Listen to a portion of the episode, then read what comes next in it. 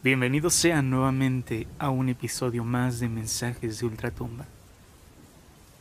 Las historias del día de hoy tienen que ver con... ¿Saben qué? No les voy a decir. Porque si se los digo, va a ser muy obvio. y creo que con el título de este episodio podrán intuirlo. Así que quiero que sean parte de esta historia. Quiero que se relajen, que se sienten, se recuesten, que adopten la mejor posición que se acople a sus necesidades en estos momentos. Pónganse cómodos y una vez más, déjense llevar.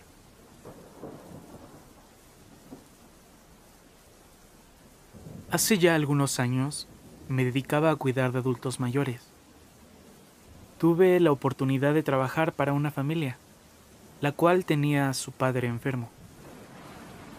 Era un señor de edad muy avanzada, que debido a sus enfermedades y complicaciones había perdido la movilidad y no podía comunicarse de ninguna forma. Debido a esto, requerían de enfermeros o enfermeras para cuidar de él día y noche. Así, no estaría descuidado y alguien podría estar atento de que no sufriera un percance. El primer día, cuando llegué a la casa, me sorprendí de lo grande y antigua que era. Algo en especial me inquietó un poco, y es que, al mostrármela toda, constaté la existencia de una sola habitación. Se me hizo muy raro, pues era demasiado grande como para que solo tuviera un cuarto. Seguidamente, y con algo de pena me acerqué a preguntarles, Disculpen, ¿dónde dormiré por la noche? La hija del señor me comentó que debido a las circunstancias en las que se encontraba su papá, debía permanecer todo el tiempo junto a él, y eso significaba que debía dormir en la misma habitación para que no se quedara solo. Me comentó incluso que nadie más vivía ahí, solamente el señor y la empleada doméstica, quien por cierto llevaba ya muchos años trabajando para ellos, y era a quien podría pedirle ayuda en caso de ser necesario. Conforme fueron pasando los días, empecé a entablar conversación con dicha señora. Le expresé mis dudas, empezando con el por qué ninguno de los hijos vivía con el señor. Ella me comentó que él Hacía muchos años se había enviudado por segunda vez, y la última esposa construyó esa casa solo para ellos dos. Por eso, solo existía una sola habitación. Seguido de eso, me preguntó si creía en los fantasmas o que si me daba miedo permanecer solo en las noches con el Señor. Le respondí que no, que no era tan asustadizo y que ya me había acostumbrado. Pasaron las semanas y una de las tres hijas del señor, quien lo visitaba ocasionalmente, me comentó, Oye, como que ya duraste, ¿no se te hace? Por lo general los que vienen se quedan una, dos semanas o días si salen corriendo, diciendo que hay fantasmas, puedes creerlo. Solo solté una mueca de risa y respondí, Pues afortunadamente a mí no me ha pasado nada de eso. Unos días después la salud del señor comenzó a deteriorarse, y una de sus hijas, quien por suerte vivía cerca, nos visitaba eventualmente por las noches para asegurarse que él estuviera bien. Eso se volvió cotidiano. Una noche, mientras hacía mi guardia nocturna, llegó y permaneció un rato conversando con el señor. Más tarde se dirigió conmigo y me preguntó si su padre estaba mejorando. Charlamos un rato y se fue pasadas las doce de la noche. Bajé incluso a acompañarla a la puerta, Salió y cerré con llave. Me disponía a realizar mis tareas pendientes, y fui terminándola cerca de las tres de la mañana. Me fui a recostar para así lograr descansar un poco. Dejé solo la luz de noche encendida. El sueño me comenzaba a vencer. Y de pronto, escuché un ruido proveniente de las escaleras de madera. Abrí los ojos, alertado, pensando que alguien se había metido a robar. Comencé a sentir mucho frío y una sensación que me paralizó. La manija de la puerta comenzó a moverse hasta que se abrió y una mujer de cabellera larga se asomó como asegurándose que hubiera alguien dentro de la habitación. Del miedo no pude moverme ni hablar, pero mi mente decía que aquello no pudo haberse tratado de un sueño o algo que hubiera imaginado. Trataba de tranquilizarme buscando una explicación lógica a lo que había visto, pero por más que lo intentara, nada me hacía sentir tranquilidad. En la mañana le comenté lo sucedido a la empleada doméstica. Le dije que tal vez pudo ser la hija y que pudo regresar en la noche a vigilar que efectivamente yo estuviera al pendiente de su papá.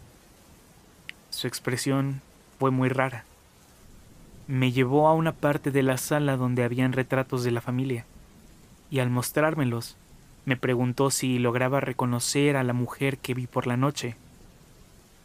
Le dije que por la oscuridad solo vi una silueta y que solo podía reconocer que tenía el cabello largo. Me mostró una foto. Era de la segunda esposa del señor. Y de inmediato pude asegurar que aquella era la silueta que había visto. Me dijo que no era el primero en decir algo similar, que otras enfermeras se habían ido porque argumentaban ver cosas similares en la noche. Una mujer bajando las escaleras o que se sentaba junto a la cama del señor. Me comentó que las cenizas de la mujer permanecían en la casa, ya que su último deseo era que al morir fuera incinerada y sus restos permanecieran en la casa para acompañar a su esposo en la casa que un día construyeron juntos. Al escuchar esto, me recorrió un escalofrío en el cuerpo. Después de ese día, jamás dejé las luces apagadas otra vez.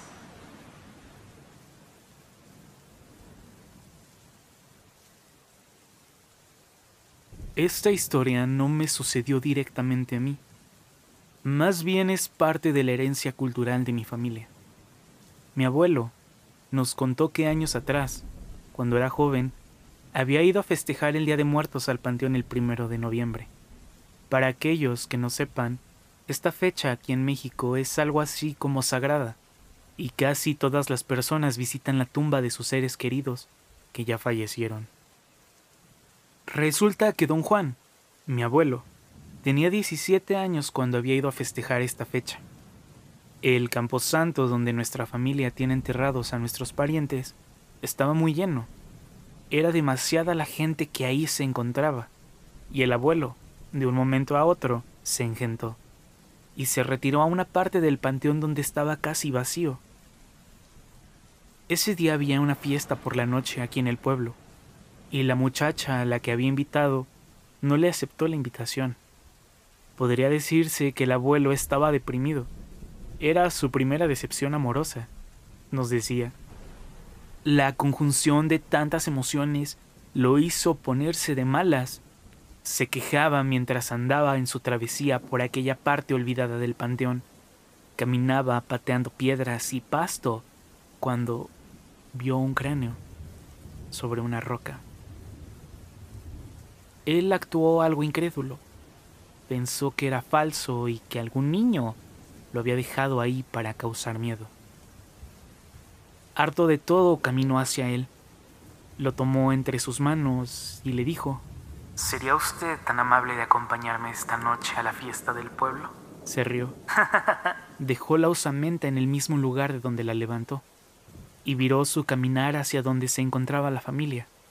Al poco rato se fueron de ahí y pasaron la tarde visitando a los demás familiares en sus casas y yendo a observar las coloridas ofrendas que se acostumbran aquí en el pueblo.